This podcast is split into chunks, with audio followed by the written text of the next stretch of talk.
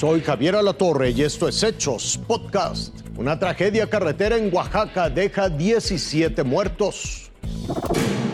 Las primeras horas de este martes se suscitó un trágico accidente en el kilómetro 91 de la autopista Coagnopalan, Oaxaca, a escasos 7 kilómetros de los límites con el estado de Puebla. Un autobús de pasajeros salió de Miahuatlán de Porfirio Díaz mientras pasaba por Ejutla de Crespo con destino a la Ciudad de México. La unidad se impactó de frente con un camión tipo Torton. La causa del hecho presuntamente derivó de una falla mecánica del autobús. Un accidente de un autobús de pasajeros contra un vehículo pesado con un par de ambulancias y un camión de rescate se estuvieron dando los apoyos a los lesionados para trasladarlos a diferentes hospitales en la ciudad de Tehuacán. La Fiscalía del Estado de Oaxaca confirmó el número de decesos y heridos. Confirmados son eh, ocho personas, eh, hombres fallecidas, ocho mujeres también fallecidas y también nos acaban de comentar que hace unos momentos falleció una persona también, lo que pues en suma nos daría 17 personas fallecidas. Tenemos también 35 lesionados, la mayoría de estos han sido trasladados al hospital de eh, Puebla. Entre las víctimas hay 15 mexicanos y una persona de origen venezolano, así lo informó en un comunicado el Instituto Nacional de Migración. La víctima número 17 aún se desconoce su nacionalidad. Todas estas personas que desafortunadamente fallecieron sean trasladadas al Instituto de Servicios Periciales de Oaxaca para hacer todas las diligencias correspondientes. Las personas lesionadas fueron trasladadas al Hospital General de Tehuacán en Puebla. Después de varias horas, se restableció la circulación vehicular en la zona del percance en la supercarretera Coagnopalan, Oaxaca, luego de que automovilistas tuvieron que hacer largas filas para seguir con su destino. Cristóbal Reyes, Fuerza Informativa Azteca. Los efectos benéficos del huracán Hillary en la producción de vino. 15 estados en el país lo producen. Del total de la producción, el 68% está en Baja California. Por eso era preocupante el paso de Hillary. Aquí afortunadamente solamente fueron 48 milímetros. En el Valle de San Vicente, un poco más hacia el sur, donde tenemos otra parte de viñedos, fueron 101 milímetros de agua. A los productores de vino sí les interesa el agua que cae del cielo, pero debe ser la de principios de año, no la de los huracanes. El agua siempre es bienvenida en esta región porque es una región en la cual sufrimos de la falta de agua, pero indudablemente no, no en este momento.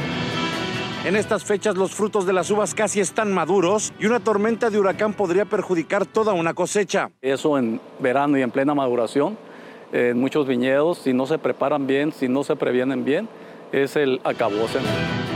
El agua que arroja un ciclón lejos de beneficiar a la planta de uva podría dañarla. Esta es la Sauvignon Blanc.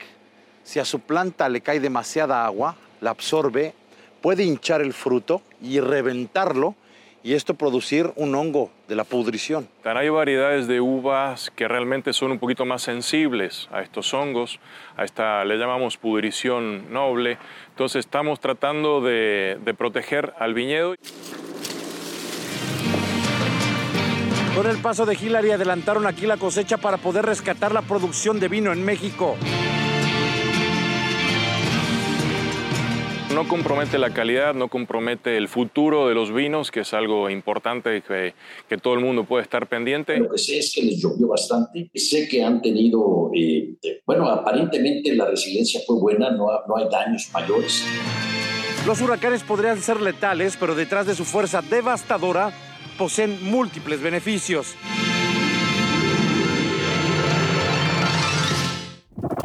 Reconoce el director del aeropuerto de la Ciudad de México que la Terminal 1 está en ruinas. Imágenes que se viralizaron. Inundaciones que acechaban las instalaciones del Aeropuerto Internacional de la Ciudad de México. Es un proceso ya de colapso de los desagües que estuvieron completamente superados y vimos cómo colapsó una tubería. Cilindros, tuberías que son de fierro, que son viejos. El problema entonces es no es que llueva, es que las instalaciones del aeropuerto son viejas. Ya están superadas. Recordemos que son instalaciones muy viejas y entonces tenemos que estar continuamente invirtiendo en, en reparaciones.